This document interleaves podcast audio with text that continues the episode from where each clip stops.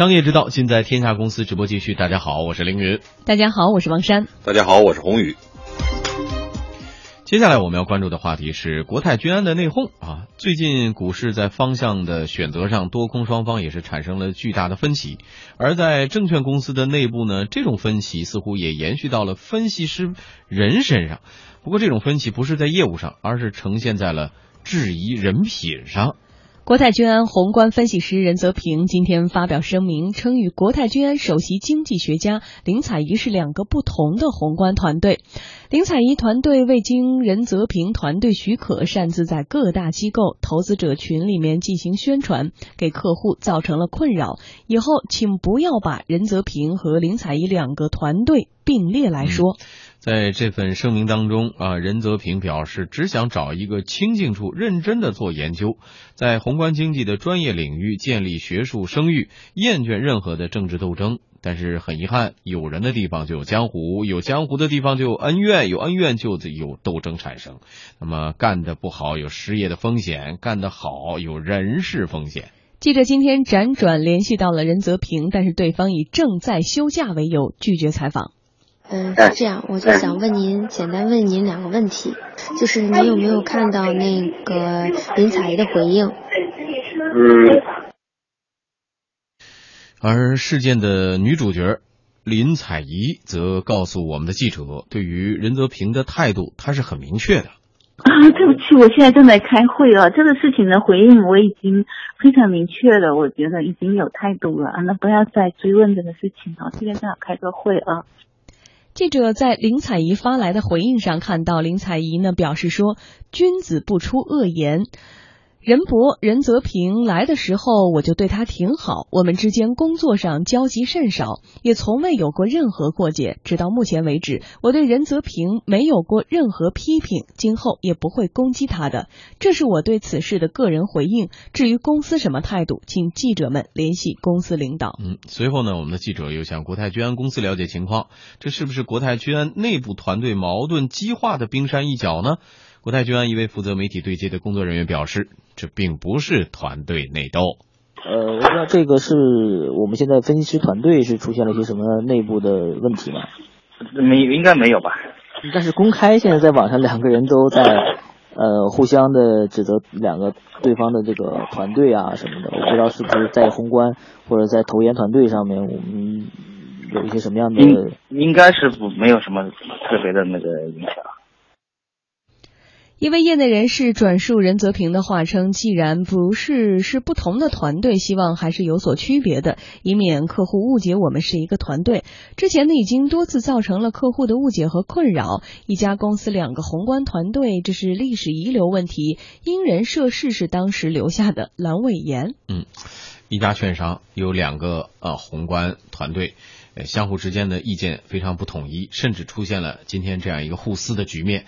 对一个证券公司来说，这个是个好事儿吗？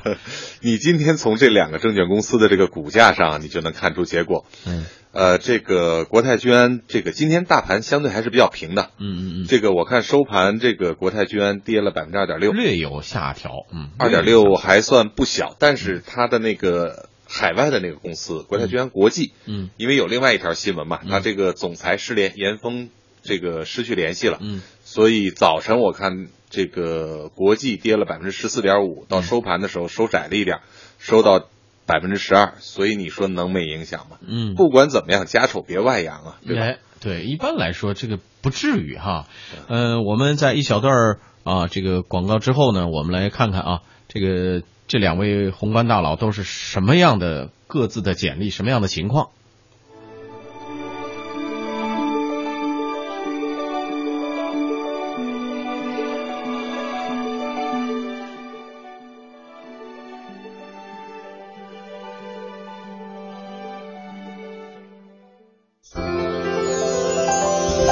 天下公司与公司同步。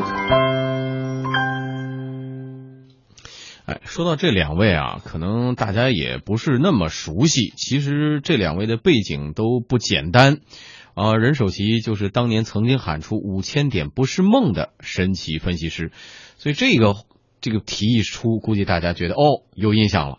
我们的记者也百度了一下任泽平的简历，任泽平，呃，男，国泰君安证券首席宏观分析师，曾担任国务院发展研究中心宏观经济研究部研究室的副主任，科技部国家高新区升级评审专家，中国投入产出学会副秘书长，中国人民大学经济研究所兼职研究员等。一位国研中心的人士呢，告诉记者说：“据说任泽平在体制内的时候就相当出名了，水平很高，对宏观经济形势感觉把握都很准。系统内的说法是他看到系统外更有发展前途，就毅然决然的辞职了。而关于他性格人品的问题，这位小伙伴说他在机关没这么高调，出去之后才释放了天性。”嗯，同样呢，林采宜也不是泛泛之辈。复旦大学的博士出身啊，现任国泰君安证券首席经济学家，中国金融四十人论坛特邀成员，上海新金融研究院特邀专家。一位业内人士说呢，林采宜给人以职业经理人的感觉，非常善于营销。记者也在不同场合见过林博士几次。嗯，据他身边的人告诉我们的记者呢，是林采宜还是写散文小说、出过书的知性女知性的女性。对。其实林采宜是国泰君安的老人了。国泰君安研究所长在黄彦明上来的时候，其实换了不少国泰君安研究的人，唯独呢没有动过林采宜。有媒体报道说，林采宜和国泰君安国际董事会主席严峰关系密切。国泰君安国际今天在港交所发布公告称，董事会主席严峰自十一月十八号起失去联络，目前已委任执行董事及副行政总裁。齐海英代行董事会主席一职。那么，国泰君安工作人员也告诉我们记者啊，这个公司内部目前也尚不清楚其失联的具体原因，一切以国泰君安国际的后续公告为准。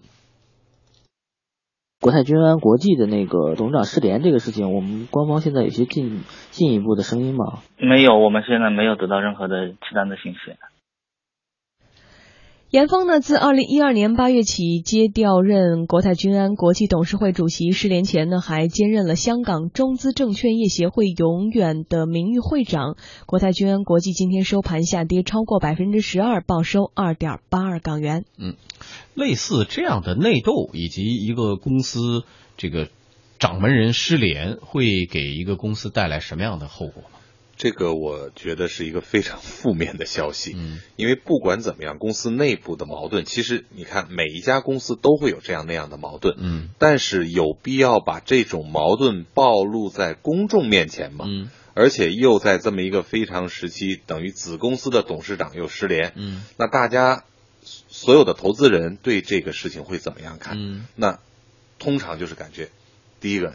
怎么这么乱呢？对吧？嗯。第二个，到底还有什么事儿啊？嗯。别这个从内斗到失联，到再后面再惹出点什么麻烦来，嗯，你就不知道会怎么样。嗯。所有的这种投资人看一个企业是看未来、看发展，当他对未来和发展产生疑虑的时候。